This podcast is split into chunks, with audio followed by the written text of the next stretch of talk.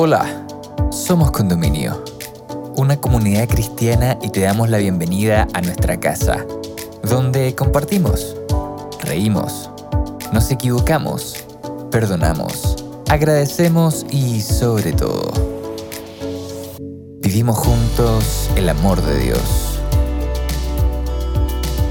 Llegamos a ti con nuestra serie Ciclos, presentándote el capítulo Adultez donde Sergio Espinosa y Francisca Vázquez, amigos de nuestra casa, junto al médico de familia Lucila Bravo, nos invitan a reflexionar sobre una de las etapas más extensas del ser humano y cómo enfrentarla de la mejor manera. ¿Ocurren diferentes tipos de crisis en esta etapa? ¿Y cómo podemos aprender a disfrutar este periodo de la vida? Invitamos a escucharlo y esperamos puedas encontrar muchas respuestas a estas preguntas en este episodio. Bienvenida, bienvenido.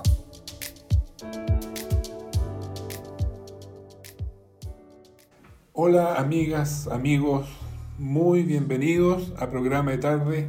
Comenzamos este nuevo episodio de nuestra serie Ciclos. Una palabra importante cuando hablamos de ciclos, esperamos que son siempre distintas etapas que se van viviendo, distintos procesos que se van viviendo, y en este caso son los procesos y las etapas del ser humano. Eh, sabemos que cada etapa de la vida es un desafío, sin duda.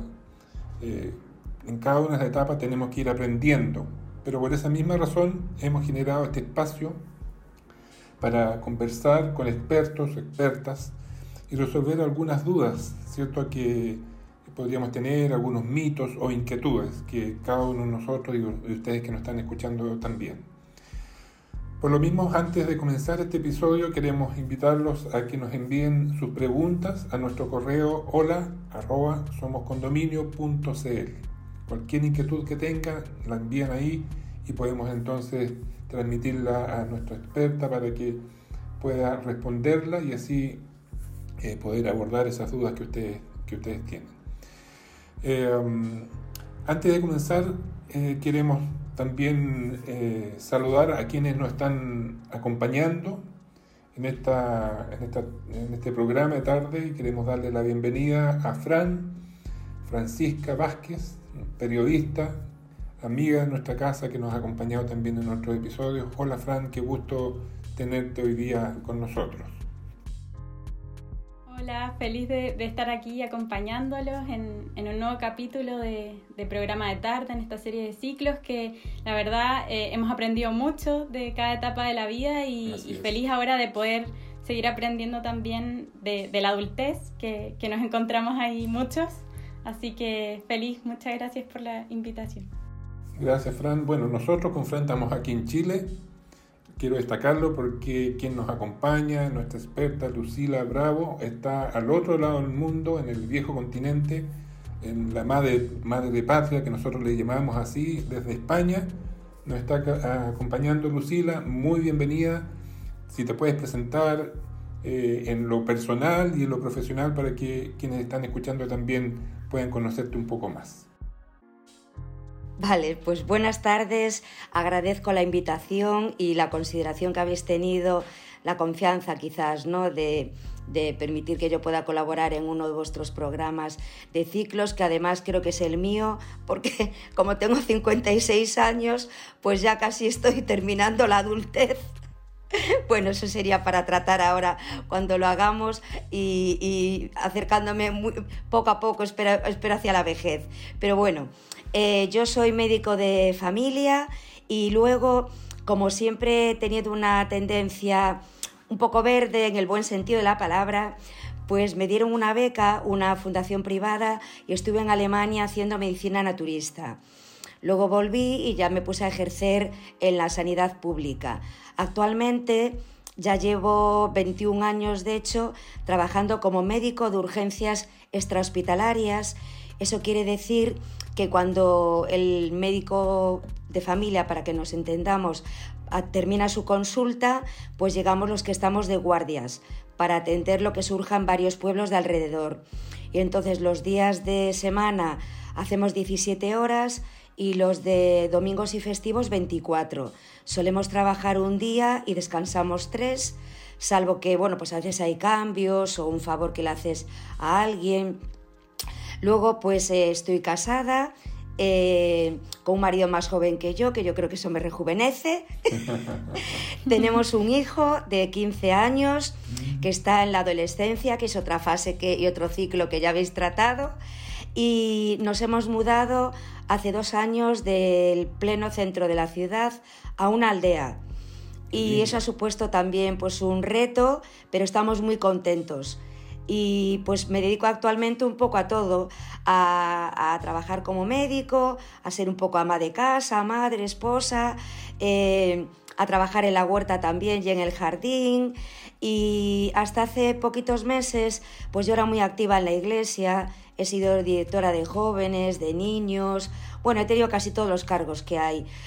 Pero hace unos pocos meses me quité porque eh, el año pasado fue de mucho, mucho trabajo en todos los aspectos.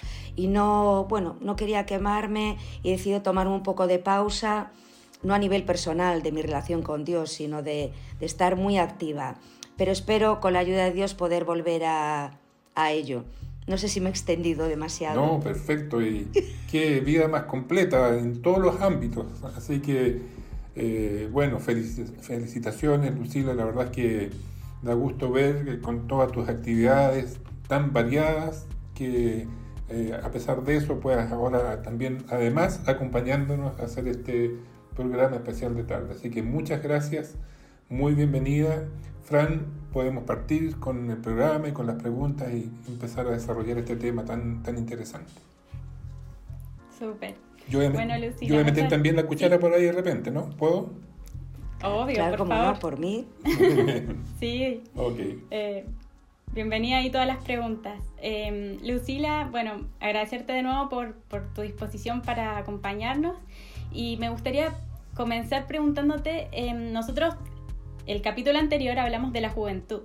Entonces, yo no sé si hay quizás alguna señal eh, social eh, de cada individuo, no sé, física, emocional, mental, que indique cuando una persona deja eh, la juventud y pasa, digamos, a esta nueva etapa de, la adultez. ¿Hay alguna señal quizás que nos indique eso, como que ya es hora de, de comenzar a ser adultos?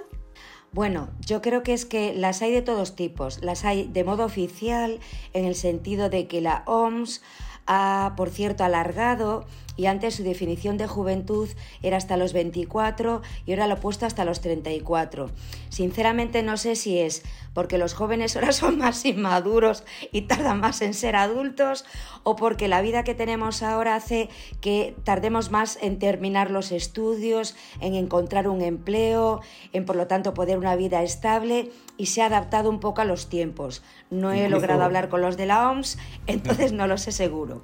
Incluso los, eh, casamientos también los matrimonios, las personas que se casan también han ido postergando. Antes se casaban muy jóvenes y ahora han, alargado ese, ese, periodo.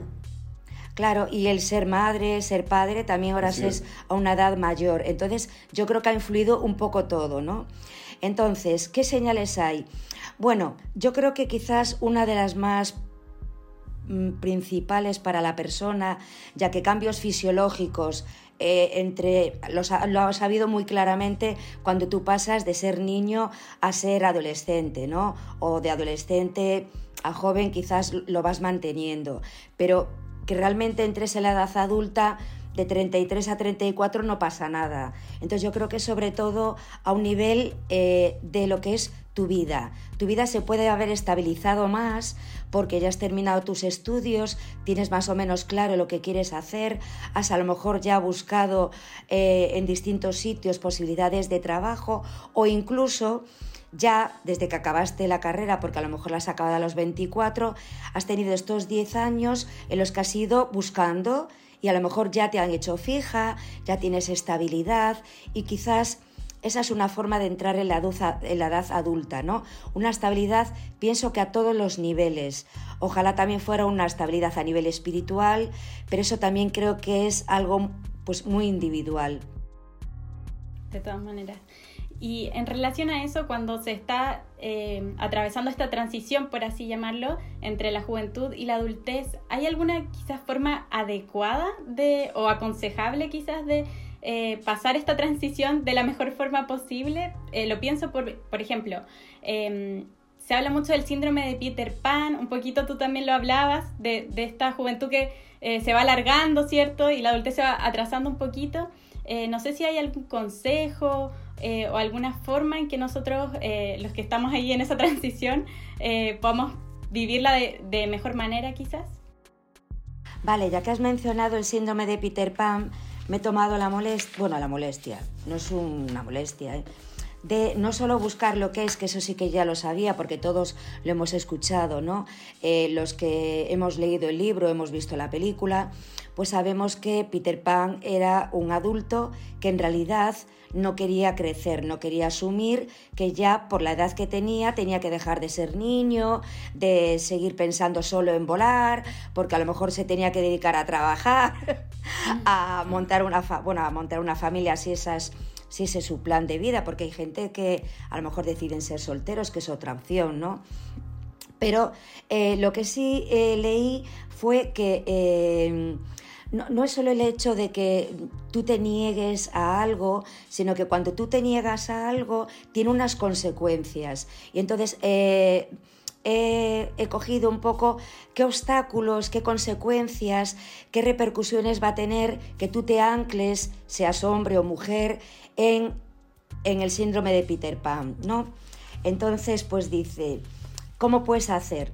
Pues primero reflexiona e identifica tus miedos ¿Qué temes tú realmente de ser una persona adulta? Y cada uno se lo tiene que responder, ¿no? Luego, adquiere conciencia de tu papel como adulto. Cuando uno es adulto, implica que lo es adulto a nivel individual, a nivel social, de pareja, de trabajo, en la familia. Tercero, ten un pensamiento crítico con tus propias ideas, creencias e interpretaciones. Fomenta una visión realista de ti y de la vida, porque en tú todavía eres como muy idealista. Los jóvenes pues se caracterizan yo también me acuerdo, ¿eh?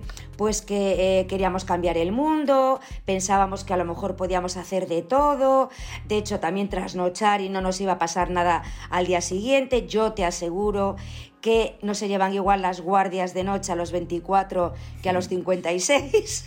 Entonces, de joven es verdad que puedes hacer algunas cosas, pero tienes que empezar a pensar, si tengo guardia al día siguiente, me tengo que acostar para estar lo mejor posible e ir bien al trabajo, ¿no? Y eso a lo mejor de joven, pues algo, alguna vez no lo has hecho. Evita un poco la queja, para eso tienes que asumir la responsabilidad de tus actos.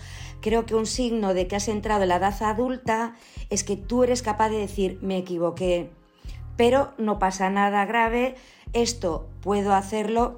Normalmente, bueno, pues la persona creyente acude a Dios en oración para que el Espíritu le indique cómo lo puede hacer. También tiene personas de su entorno que le pueden ayudar y eh, pues si no es creyente, pues supongo que leyendo o con los amigos, con lo que sea que tiene al lado, ¿no? Dice, no evites las dificultades, afrontalas, porque eso te va a, a, enseñar y a superar y te va a mejorar tu resiliencia, que supongo que esto ya lo habéis tratado, lo que es la definición de la palabra, a lo largo de estos ciclos no hace falta volverlo a decir. Luego, toma decisiones de forma activa e independiente, o sea, no sigas dependiendo, ay, ¿qué hago? ¿Qué no hago ahora?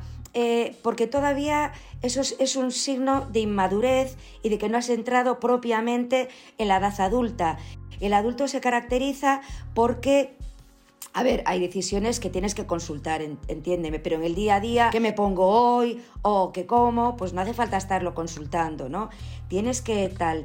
Luego, proponte mentas realistas. Pues no vas a decir, ah. yo hoy voy a adelgazar 10 kilos y me voy a hacer un maratón. Eso no es realista. Tienes que empezar poco a poco. Bueno, no es realista y ya que soy médico voy a decir que tampoco es saludable, claro. Tienes que acostumbrarte poco a poco, ¿no? Luego dice, pues refuérzate a ti mismo, valora cada pequeño logro, eh, sé flexible con tus errores, y este me gusta mucho, que es el noveno, porque son como, no, no diez mandamientos, pero sí diez consejos, ¿sabes? Dice, quiérete y cuídate, potencia tu autoestima y tu autoconfianza. Pienso realmente que las personas que tienen síndrome de Peter Pan es que todavía no tienen suficiente confianza en sí mismos y por eso todo lo que implica la palabra responsabilidad, lo que uno siempre asoció con esta persona ya es un adulto, creen que ellos no lo van a poder hacer. Y entonces se bloquean y lo van postergando y postergando. Y por último dice, apóyate en tu entorno cercano, pero no dependas de él. Expresa lo que sientas y necesitas, pero acepta lo que recibes. Tú, y yo añadiría aquí, aquí pone, tú diriges tu vida, pero bueno, yo pienso que Dios eh, la dirige si nosotros nos dejamos. Sí.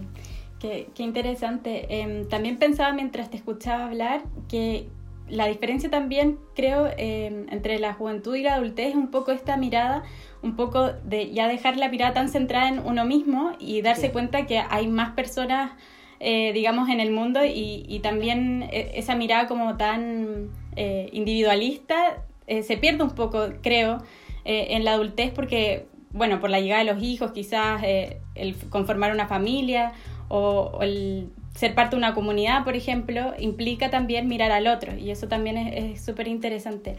Eh, tú mencionabas eh, dentro de, la respuesta anterior los desafíos y me gustaría preguntarte cuáles crees tú que son los desafíos que se enfrenta un adulto em, y si estos pueden ir cambiando a, medida que uno va creciendo o en, o en distintas generaciones han sido distintos quizás los desafíos y también culturalmente me imagino que, que hay eh, diferencias. Bueno, pues mira, a todas esas respuestas sí. Eh, a cada una de ellas, quiero decir. mira, culturalmente eh, no me cabe duda, porque yo creo que hay eh, culturas en las que, de hecho, hay ritos de iniciación en las que uno deja de ser joven a ser adulto, ¿no? En algunos, pues imagínate, hasta a lo mejor pues tienen que cazar algún animal o demostrar que saben hacer ya determinadas tareas, ¿no? y en otras culturas pues es de otra forma. Los desafíos claro que van cambiando según la edad. Tú no eres la misma a los 30 que a los 40 que a los 50. De hecho se habla de las famosas crisis de los 40, de los 50, eh, que no se viven igual si eres mujer o si eres hombre, porque los cambios son distintos y también lo que la sociedad demanda un poco de ti es distinto. Así que pues eh, a todo eso sí, si me quieres volver a preguntar alguna en concreto, pues... Eh... Sí, em, pensándolo en, la cultura, digamos, más, cercana, la occidental, por eh, llamarlo de, una, alguna forma. Em, ¿Cuáles serían los desafíos que se enfrenta un adulto hoy día, 2021? Em, eh, ¿Cuáles serían los principales desafíos que uno tendría que, que, enfrentarse, digamos? Vale, yo creo que un adulto ahora 2021, eh, el desafío que tiene, bueno, es que si te soy sincera, creo que no solo lo tienen los adultos. Creo que estamos viviendo una época de incertidumbre sobre todo porque no olvidemos que aún estamos en medio de una pandemia, ¿no? Entonces el desafío ha pasado a ser un poco eh, para todos. Quizás el adulto lo que en donde más incertidumbre tienes en su trabajo. Yo reconozco que soy una persona privilegiada, yo estudié medicina porque yo quería, eh, entonces yo soy feliz trabajando de médico, eh, eso me, me llena como persona y pero hay gente que ha estudiado una carrera y tiene que ejercer de otra, o que se acaba de quedar sin trabajo. Entonces, eh, no es lo mismo quedarte sin trabajo a los 30, que la sociedad aún te considera joven, que quedarte a los 55, que la gente considera poco más que ya no tienes muchas posibilidades, ¿no? Entonces, ese sería un desafío, el, una estabilidad laboral. Eh, otro desafío quizás también es que ahora no sé, quizás si porque la familia está siendo muy atacada y ya sabemos que es una de las dos instituciones de Dios que más eh, ataques va a recibir, ¿no? Pues el sábado y la familia, pues parece como que te resulta más difícil mantener a tu familia también estable, ¿no? Pues cada vez hay más parejas que se separan. Eh, tú dices, ¿cómo antes la gente duraba 60 años y tal? Vale, es cierto que antes la mujer no trabajaba y a lo mejor no tenía más remedio que aguantar al marido, porque las cosas bueno, a mí me gusta ser clara y creo que a veces podía suceder eso, ¿no? Pero ahora ya pues hay mucha un gran porcentaje de mujeres que trabajan y entonces ya pueden decidir pues esto ya no. Luego, eh, pues también los hijos, eh, aunque son una bendición, no me cabe duda, pero también pasan por sus etapas. Nosotros justo ahora, nuestro hijo está en plena adolescencia, ¿no? Entonces, pues eso es un desafío. Tú eres adulto, pero te tienes como que poner, para poder ser empático, tienes que ponerte en la mente de tu hijo de 15 para que veas lo que a él le supone un gran problema, que a lo mejor para ti o nunca lo fue, porque tú tuviste otro tipo de adolescencia, o lo ves ahora de otra forma. Y eso me enlaza, disculpa que no te contesté, que los desafíos que tienen los adultos ahora son totalmente distintos de, por ejemplo, los que tuvieron nuestros abuelos.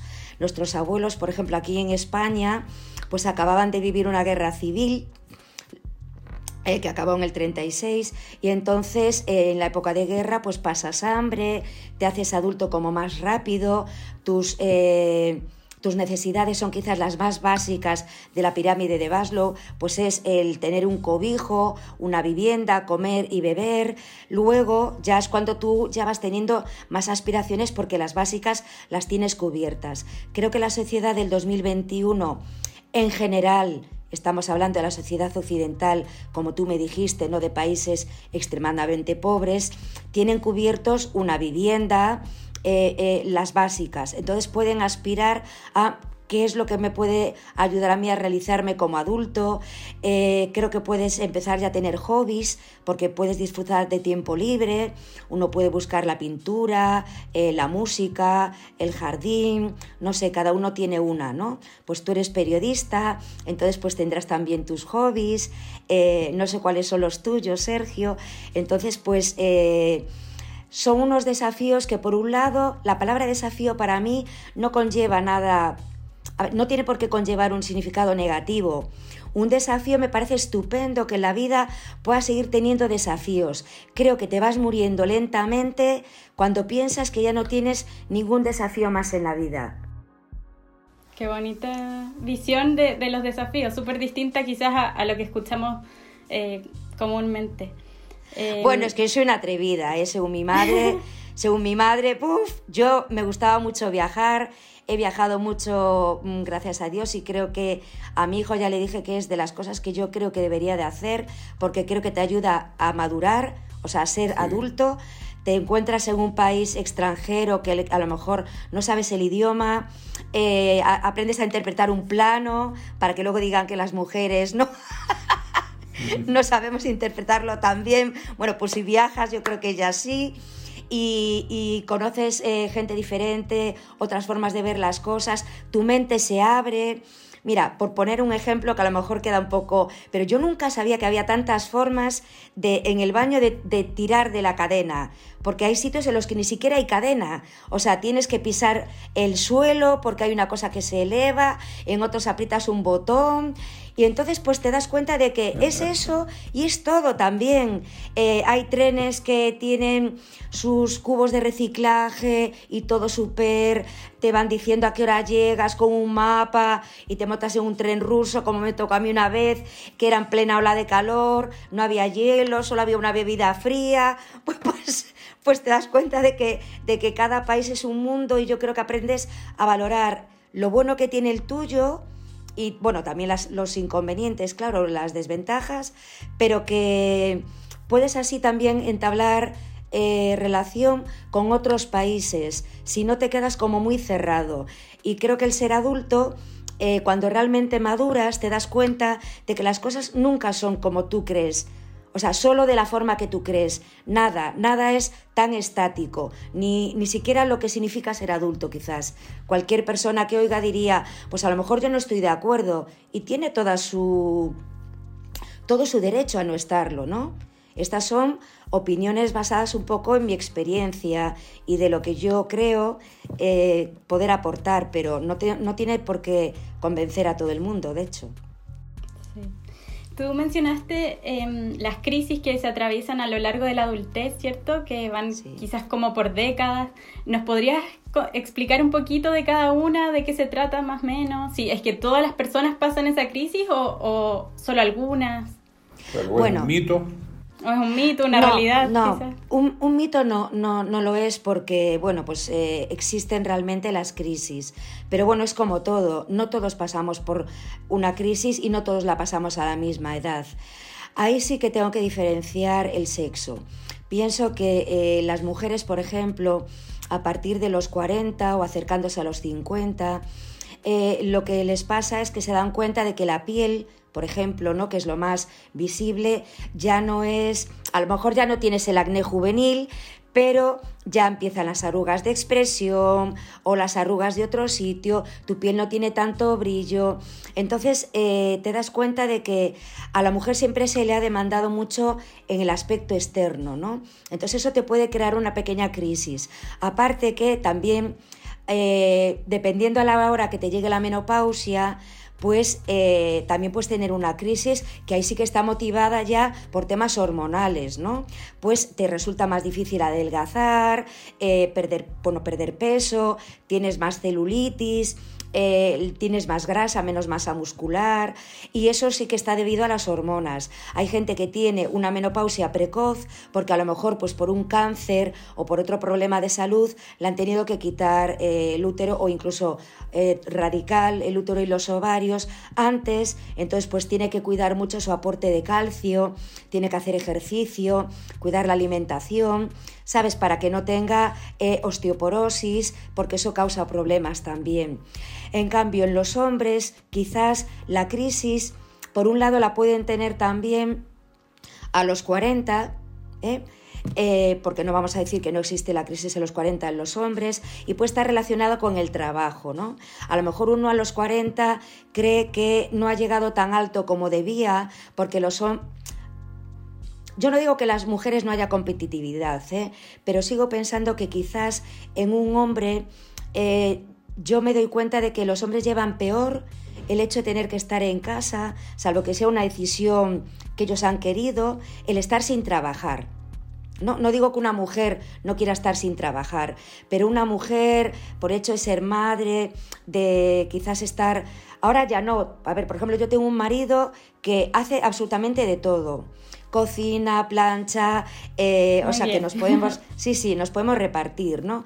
Pero mm, llevo una temporada que está sin trabajo y, me da la sensación como de que lo lleva un poco peor. También puede influir que él es cubano y que desde los 13 años en Cuba ya se tuvo que buscar la vida trabajando. Entonces por eso las crisis... Eh, bueno, a ver, yo soy gallega que eso no, lo dije, me parece antes, perdonad. Yo nací en Ourense y ahora como me cambié a una aldea, vivo en una aldea que pertenece a la provincia de Pontevedra, que sigue siendo eh, Galicia. De los gallegos se suele decir que a todo contestamos con un depende. Pero bueno, yo eso creo que demuestra la sabiduría del pueblo gallego. que es que no puedes decir sí rotundamente o no rotundamente a todo, sino que depende. depende Entonces, la crisis los hombres la pueden tener a los 40, no tanto con el aspecto físico, porque eh, a mí me pasa que yo con los actores, cuando veo que empiezan a tener canas, digo, ¡ay, qué atractivos, qué bien le quedan las canas! ¿eh? Pero en una mujer, como que, mira, yo ayer mismo, ayer ya le conté a tu hija, Sergio, que había ido a la peluquería, porque aparte de que me hacía falta, que hacía dos meses que no iba, pues yo heredé de mi madre el tener canas muy pronto. Y entre que estoy casada con una persona tres años más joven que yo y que, bueno, que yo me considero con un espíritu juvenil, porque uno puede ser adulto, de edad adulta, pero tener un espíritu abierto a, a, pues por ejemplo, mira, cambiarte de la ciudad al campo, que es un desafío, y hay unos que dicen, no, ya no tengo edad, pues no, venga, yo voy a aprender del huerto, comíamos con unos vídeos para ver cómo plantar y cosas así. Y entonces, pues a uno le puede llegar la crisis a los 50 y a otros quizás pues más tarde todavía, cuando a lo mejor ya ven que se va a acercar la edad de la jubilación. Entonces creo que puede, podemos decir que hay como una crisis en cada década, ¿sabes? Eh, de los 40, de los 50, de los 60. Y eh, también tendríamos que haber planteado hasta cuándo uno es adulto y empieza a ser viejo, que supongo que tendréis otra charla sobre la vejez. Pues es que va a depender, porque eh, ahora lo que antes se consideraba viejo, ahora como la esperanza de vida ha aumentado. Pues ya como que, eh, de hecho, nos, nos, quieren retrasar la edad de la jubilación. Yo, en condiciones normales, cuando cumpliera 65 podría jubilarme. Y ahora me están diciendo que no, que voy a tener que esperar a los 70. Entonces yo deduzco que no voy a ser vieja hasta los 70. Me acaban de poner 5 años más. sí. sí. Eh, Lucila, eh, Fran, perdón, mira, eh, tomándome de esa sabia respuesta del depende, ¿cierto? Porque en realidad casi todas las cosas dependen de algo, de distintos de motivos, ¿cierto? ¿De qué depende el proceso, cada uno de los procesos del que estamos hablando ahora de, joven a adulto? Que algunos se pueden retrasar, otros se pueden adelantar, no todos, por supuesto hay una cierta edad promedio que uno, uno puede eh, pensar que se produce ese proceso, pero de qué depende que algunos puedan ser antes, otros puedan ser después. Tú no has descrito alguno de ellos, pero hay también algo de, la formación, algo hereditario. ¿Qué, cómo podríamos eh, decir que ese depende eh, se produzca en distintas personas? Bueno, yo creo que influye todo. Influye desde que has nacido, por eso me parece muy buena idea, no por nada lo que habéis dicho de los, de los ciclos, ¿no? Desde eh, el embarazo, la lactancia, que pues eh, estuve viendo algún programa, no los pude ver todos por completo, pero quería saber un poco la dinámica que teníais.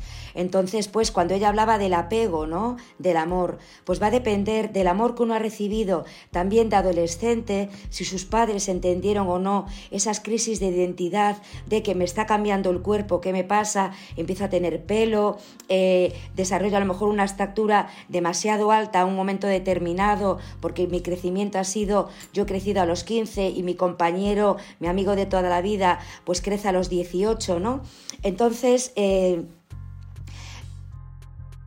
el entorno familiar que tú has tenido, si te ha favorecido el que tú eh, todas esas etapas, todos esos ciclos, los vivieras con normalidad y los fueras aceptando como parte de lo que es el ciclo de la vida, creo que te ayuda a que cuando tú eres adulto tengas la suficiente, por un lado, autoestima, sepas que tú no eres perfecto y que no pasa nada por eso, que tú tienes virtudes y defectos, que los defectos tú con la ayuda de Dios vas a intentar eh, eh, cambiarlos o a veces mitigarlos, porque el carácter, ¿sabes? Lo que es la, lo más profundo nuestro, pues eso sí que es muy difícil de cambiar. Por ejemplo, el que es extrovertido, pues va a ser casi toda su vida extrovertido. Un tímido puede liberarse de una timidez casi enfermiza y aprender a socializar un poco mejor, pero siempre va a tener esa tendencia a ser tímido, ¿no?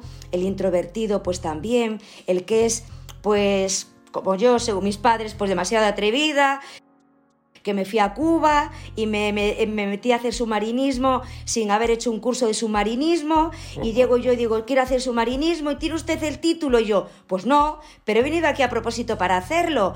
Pues eh, bueno, pues vamos mañana, pues vamos. Y me metí ya directamente en el mar, sin piscina y sin eso. Entonces, pues quizás porque me gusta mucho experimentar, me gusta mucho cambiar, de marido no, ¿eh? que conste. Yo, hay cosas que, hay que, cosas que tienen que ser para toda la vida. Y también yo antes era católica, luego me hice adventista y espero serlo. Lo que importa realmente es tener una relación con Dios para toda la vida. Entonces, eh, todo te ayuda o te dificulta a establecerte bien como adulto. También el entorno que tú tengas. Imagínate que tú vives, que eres un niño sirio, que estás en plena guerra con bombardeos. Yo no creo que tú puedas asumir todas tus fases de la misma forma que una persona que nunca ha conocido la guerra y que vive en una completa estabilidad, porque a lo mejor sus padres pues le han dado ya un estilo de vida adecuado, a lo mejor no ha tenido que luchar tanto por conseguir algunas cosas que por cierto también tiene sus inconvenientes, claro. No sabes lo que valoras, tu primer salario, poderlo gastar, saber que ha sido de tu esfuerzo, que no todo te viene regalado. Eh, eh, pues no sé, es que creo que a veces me voy un poco por las ramas y a lo mejor no es concreto algo, os pido que si lo hago así, por favor me digáis qué es lo que queréis que puntualice, porque claro, es que la vida adulta me habéis dado el ciclo que quizás comprende más décadas. Entonces, no me lo habéis puesto muy, muy fácil, es más complejo. El embarazo dura nueve meses o siete, como mi hijo que fue prematuro, pero vamos, que no dura 20 años. Y, aquí, pues si la OMS dice que es desde los 34 y a lo mejor ahora es hasta los 70, pues mira de lo que estamos hablando. Pueden pasar una cantidad de cosas increíbles. Y uno puede cambiar mucho en esa, en esa cantidad de años, puede cambiar harto, así que... Bueno, te diré algo. Si uno no cambiase, yo creo que sí que es síntoma de que algo pasa. Uno no, no debe ni puede ser el mismo o la misma a los 40 que a los 60. De todas maneras. Porque es que ha vivido, o sea, las vivencias, por eso decimos que la relación con Dios es individual, porque la tienes que vivir tú, nadie la puede vivir con, por ti. Y el hecho de ser adulto, te puede hablar la gente de cómo tienes que llevarlo, como tal, pero eres tú en el fondo el que lo vives, ¿sabes? Entonces, por todo lo anterior que quizás te haya marcado. Por cierto, Sergio, tú también hablaste de eh, tema genético. Bueno, el tema genético te influye quizás, por ejemplo, en mi caso, pues que me salieron canas muy pronto. Conozco una persona que se murió con 100 años, os prometo, ¿eh? sin ninguna arruga en el rostro. Y si sus hijas no tienen ninguna arruga. Entonces también puede ser genético. En otros puede ser que a cambio eh, eh, a una determinada edad ya empiezas a adquirir más kilos, empiezas a tener la forma de tu madre, que a lo mejor tenía caderas anchas o no, o pues eh, tus padres empezaron a usar gafas a una edad temprana y en otra familia nunca se ha utilizado gafas, porque, sabes, hay cosas que sí tienes tendencia. A veces se plantea uno que si es el ambiente o es lo que tú ves, el hecho de que tú imitas, ¿no?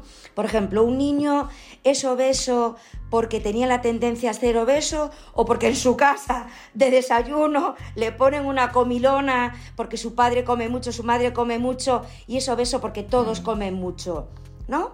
Pues habría que plantearlo así también. Em, no, quería quedarme con esta pregunta, yo sé que ya estamos como llegando al final del programa, pero se pasa súper rápido, pero quería preguntarte porque un poco se ha comentado acá eh, el tema de, del miedo a crecer, ¿cierto? De cuando uno entra a la, etapa... Pero también hay un miedo a envejecer, eh, cuando uno ya está dejando esta etapa adulta para pasar a la transición de, la vejez. Em, ¿Cómo se puede llevar mejor un poco esa crisis también? Eh, cuando ya se van los hijos de la casa quizás y uno queda un poco más solo, con más tiempo también para replantearse su vida, eh, quizás también está ese temor, o cuando un poco tú lo mencionabas, de, del trabajo, que ya te jubilas, entonces también como un poco quitarse ese miedo, porque es parte también de, de la vida. Claro, mira, yo creo que mm, ahí depende mucho el enfoque y la forma de ser de cada uno si uno es una persona positiva, que de todo procura ver lo, bueno y lo positivo que le va a ofrecer. Mira, mi padre, por ejemplo, era una persona que le encantaba su profesión, pero tenía tantos hobbies, le gustaba hacer tantas cosas que él ya sabía que no se iba a aburrir. En cambio, hay personas que solo viven para trabajar, ¿sabes? Entonces, cuando se le acaba el trabajo, no saben qué hacer y de realmente está descrito el síndrome de la depresión del jubilado, porque de repente piensa que no es útil a la sociedad, pero eh, uno puede ser útil de muchas formas, no solo trabajando. Tú aparte, bueno, pues si tienes un jardín, tú puedes producir para tu propia familia, tú puedes seguir yendo a ver a tus amigos, que hay gente que necesita un diálogo, una visita, una sonrisa, un abrazo, un consejo.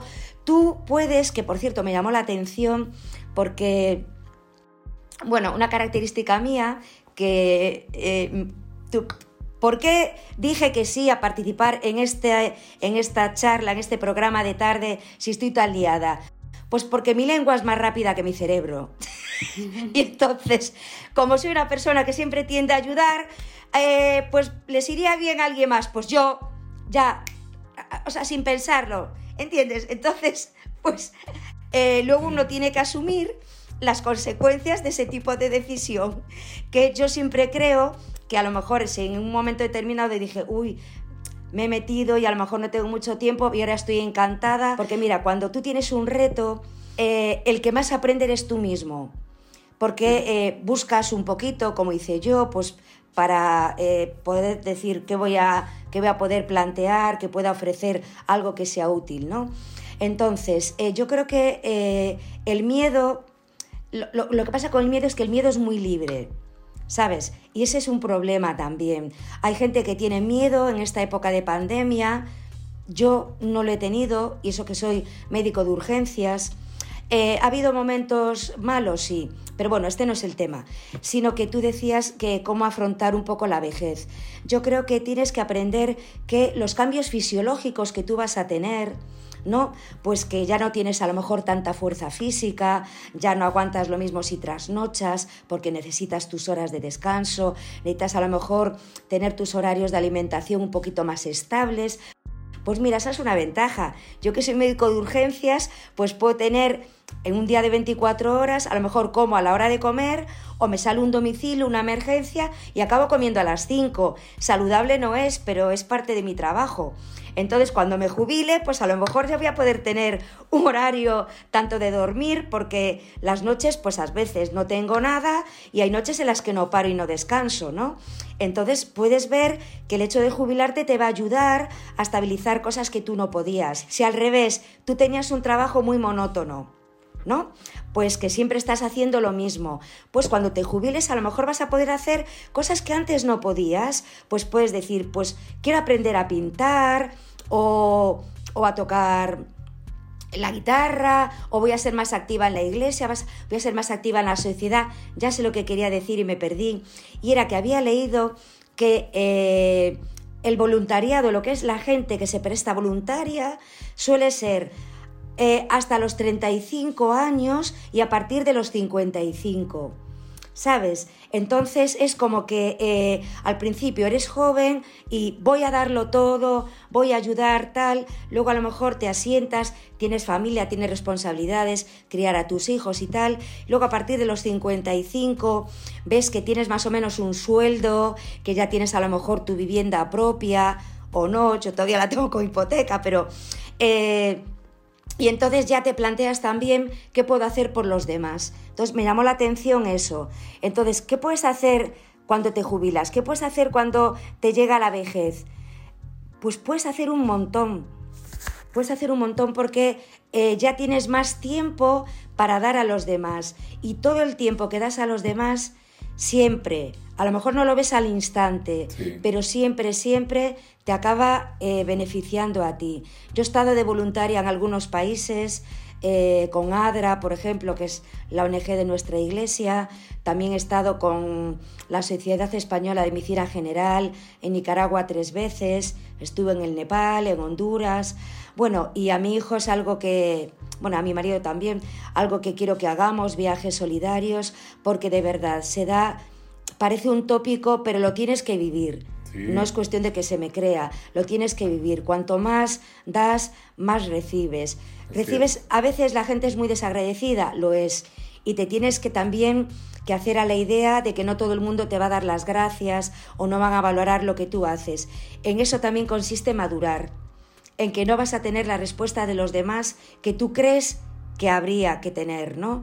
Y yo creo que eso también forma eh, el ser adulto es saber que tus expectativas no siempre van a ser lo que tú creías. La vida no va a ser a veces todo lo que tú esperabas y el ser adulto es empezar a aceptar eso, pero aceptarlo pues de buena forma, pues si Dios ha querido que, que, que, por ponerte un ejemplo, que yo nunca quise casarme con un millonario, eh, sí, con un pastor soñé alguna vez y mi marido pues ni siquiera es de la iglesia, fíjate tú. Y bueno, pues conlleva unos retos, conlleva unos retos y creo que a mí Dios sabía que yo necesitaba más paciencia, quizás profundizar más en lo mío para compartir más, tener una vida interior más rica para poder aportar, Él sabrá el por qué.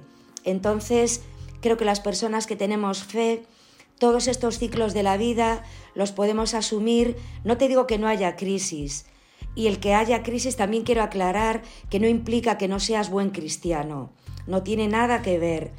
Eh, hay temas eh, que son a nivel de los neurotransmisores, que por lo que sea, por temas genéticos, de medio ambiente, de alimentación o por cosas que te han pasado que han sido muchas muy de repente, te has quedado con una falta de esos neurotransmisores y puedes tener una depresión. ¿Por eso implica que tú eres un buen cristiano o mal cristiano? No, eso nunca me ha gustado escucharlo y no, no es cierto.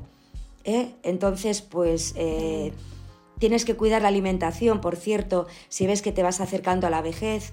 Eh, tienes que potenciar, por ejemplo, pues el calcio, los, frutos secos llevan mucho calcio, el sésamo lleva eh, 10 veces más calcio que, 7 veces, perdón, más calcio que la leche, dentro de las leches la que lleva más es la de cabra, las verduras de la familia de la col, brócoli, coliflor, coles de Bruselas, aparte que son muy buenas para prevenir todo lo que tenga que ver con el aparato digestivo en concreto, con prevenir la aparición del cáncer de colon, también te aportan... Eh, calcio y los frutos secos, como dije antes también, la almendra, avellana, lo que pasa es que tienes que variar, ¿no? No ser pues, yo soy pistachómana, porque solo como pistachos.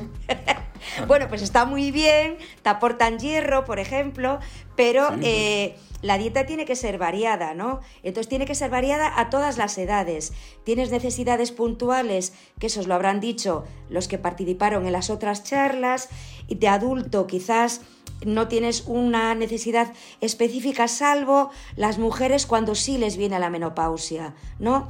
Y ahora también se habla de los hombres, porque también las, las hormonas no son las mismas y eh, también existe la andropausia. Entonces, pues cada uno tiene que ver qué alimentos o qué ejercicio le va mejor según pues, su constitución, eh, su forma de ser a uno le puede aburrir ir al gimnasio, entonces pues no vayas al gimnasio, pues da clases de baile.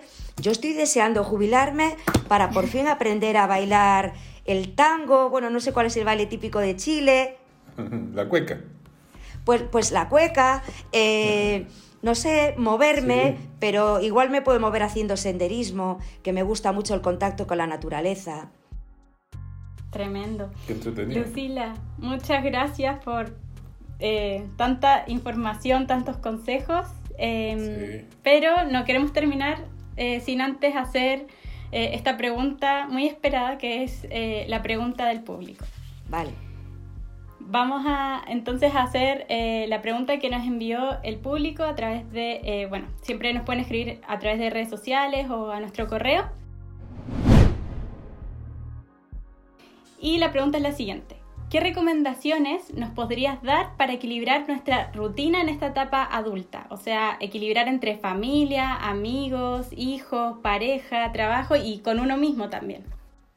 Vale, pues mira, yo creo que eh, el programa que tenemos adelante, que ya se ha mencionado también otros ciclos porque se lo oí mencionar a Sarai, eh, quizás en esta etapa la palabra más importante creo que es la temperancia, la moderación en todo.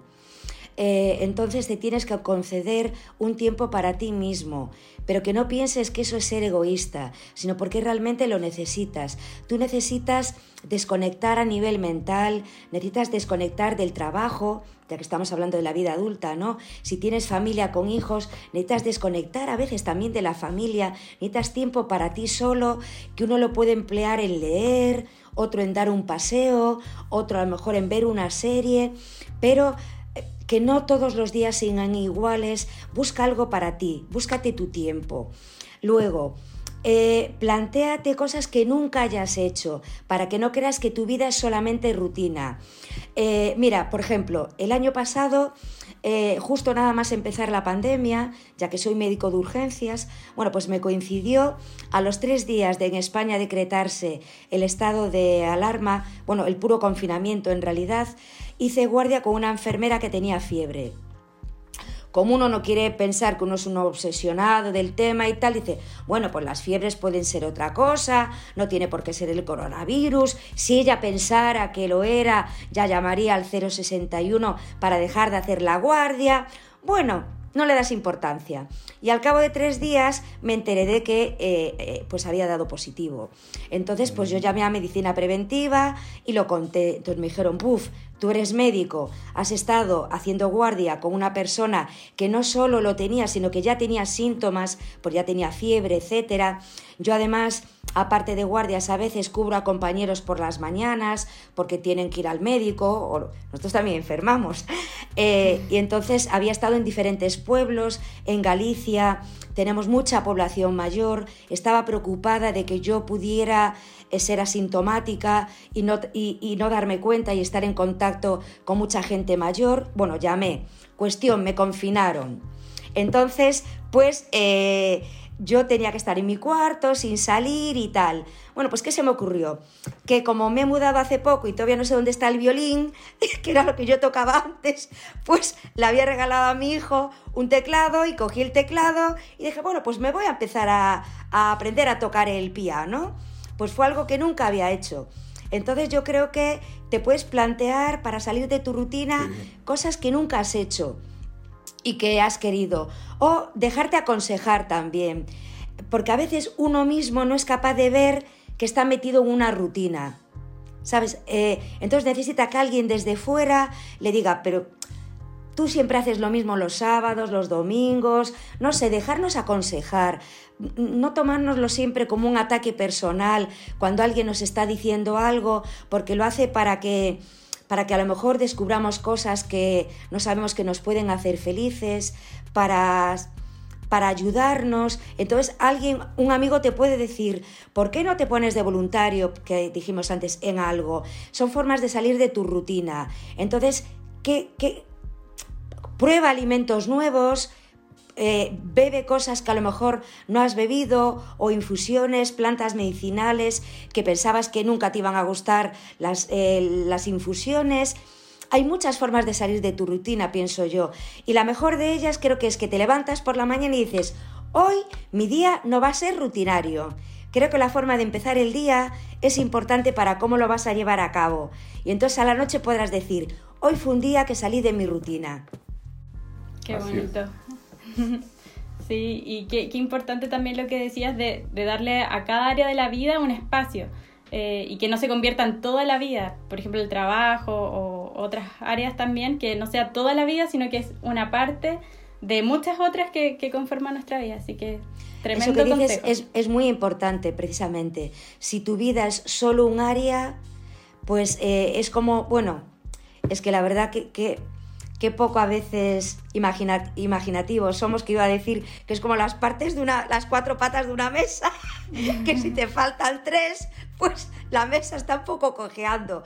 Quizás ahora que pienso en el teclado, es que si solo tocas una nota, pues no va a tienes que tocar la melodía completa, ¿no? Todas las notas que te, que te, ofrece el teclado, que te ofrece además varias escalas, más agudas, más graves. Entonces, pues la vida quizás es un poco así. Si vas tocando un poco de todo, podrás decir que tu vida fue una buena melodía acompañada por Dios. Y bueno, pues quizás es bueno llegar, antes de llegar a la vejez, creo que es bonito poder decir bueno, pues he, tenido un... Em, bueno, el embarazo yo no lo he tenido lo, tuvieron, lo tuvo mi madre, entiéndeme, ¿no? La lactancia tampoco la recuerdo, pero sí puedo recordar cosas de mi infancia, de mi juventud, de la vida adulta en la que estoy y poder decir, bueno, pues eh, de todo he aprendido y todo me ha valido y, y bueno, pues qué bueno que Dios me ayudó como Ebenecer Dios me ayudó hasta justo el día de hoy. Hoy que estoy hablando con vosotros, Dios me ayudó a ser quien soy ahora. Y, bueno, y mañana pues a lo mejor puedo ser una persona un día más vieja. Pero espero que por lo menos conservando el buen humor, que creo que también es una característica que uno pues no debería de perder, tenga la edad que tenga, porque hay gente de 90 años que tienen espíritu de jóvenes y por desgracia hay jóvenes que tienen espíritu de viejos. Y también una cosa quizás que no dijimos, disculpad, es que me da la sensación de que ahora hay determinadas etapas que se pasan demasiado rápidas, entre ellas la juventud. La gente ya ha probado el sexo, bueno, yo no sé si soy demasiado clara, porque tampoco he visto todos los capítulos, pero yo creo que las cosas hay que hablarles con naturalidad, ¿no? Entonces creo que prueban las drogas, mi padre precisamente era especialista en drogas, yo he tenido un miedo horroroso siempre a probar cualquier tipo de droga, pero porque mm, mi padre tenía un maletín con drogas, yo decía, bueno, si nos graban la conversación la policía, mi padre era forense, entonces hablaba de cómo se morían los muertos, y entre los muertos y las drogas, no nos detienen de pura casualidad. Pero bueno, el, el educar a tus hijos a que lean, a que vean los riesgos, Sabes que solo con una pastilla del SD te puedes quedar esquizofrénico de por vida, porque la gente te habla de los buenos viajes, pero no de los malos viajes. Todo eso yo lo aprendí gracias a que mi padre era especialista en drogas, ¿no? Pero ves a gente con 30 años que ya han fumado, han vivido, han, han trasnochado, han tenido sexo con muchísima gente, no sé cómo decirlo, entonces creen que la vida no les puede ofrecer nada, ¿no? Eso creo que es triste, creo que es triste. Ojalá a los niños les dejáramos ser niños todo el tiempo que tienen que ser niños, a los jóvenes ser jóvenes todo ese tiempo. Y luego a los adultos ser adultos. Y a los viejos ser viejos, no sé cómo, cómo expresarlo, dejar a cada uno que disfrute de esa etapa, que no la, no la adelante, no quieras tener 50 a los 20, ¿para qué? Si ya te llegarán los 50 y ya verás que no todo era, no todo era bueno a los 50, ya también te vienen otras cosas a los 50, ¿no? Entonces, vive cada día lo mejor posible, quizás es, no sé, quizás la conclusión. Sí, qué, qué gran episodio. Muchas gracias, Lucila. Tenemos que lamentablemente terminar, Fran, eh, pero la verdad es que ha sido un episodio lleno de experiencias, de sabiduría de tu parte. Eh, muchas gracias, sé que va a ser de mucho provecho. Para mí ha sido de mucho provecho que estoy viviendo esta etapa de la adultez. Para mí también. Sí. y, sin duda todo lo que nos has contado, tanto en lo personal como en lo más profesional, va a ser de mucha ayuda para quienes escuchen este, este episodio. Así que muchas gracias eh, Lucila, por acompañarnos, por tu tiempo, a pesar de todas tus actividades que siempre, o que nos has mencionado que tienes eh, a diario. Eh, te agradecemos mucho que nos hayas acompañado con esa tu personalidad tan especial, tan alegre, tan efusiva y con tanta generosidad que nos has, nos has contado tu experiencia de vida que nos va a servir también a nosotros. Yo doy gracias a vosotros, ¿eh? Y también me despido deseándoos lo mejor, que Dios os bendiga. Y agradeceros porque me parece una iniciativa muy bonita la que tenéis y deseo que os vaya muy bien en todo. Muchas gracias, Lucila. Muchas gracias por, por lo que nos dice. Gracias también, Fran, por acompañarnos, por tu excelente conducción. Eh, bueno, amigos y amigas, ya dejamos eh, este programa, lo dejamos a todos invitados a seguir escuchando esta serie donde seguiremos conversando de temas relevantes, importantes sobre los ciclos de vida de cada uno de nosotros. No olviden enviarnos sus preguntas, eh, como ya se lo hemos mencionado, eh, pueden hacerlo en nuestro correo o también por nuestro eh, perfil de Instagram directamente ahí.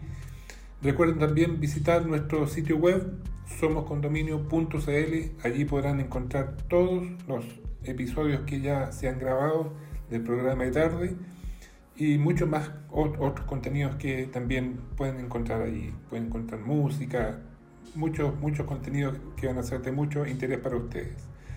También pueden suscribirse a nuestro canal de YouTube de te invitamos también, Lucila, que te puedas inscribir en nuestro canal. De ya me suscribí. Ah, perfecto. Ya estoy suscrita. Muy bien. En cuanto vi la invitación, me suscribí y así fue como pude ver los otros episodios que ha habido.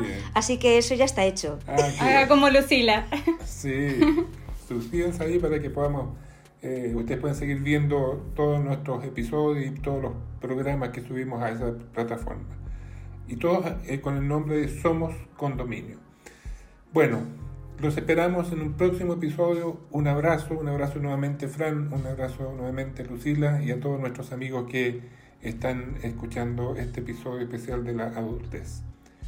Que estén muy bien. Muchas gracias. Nos vemos. Chao. Adiós.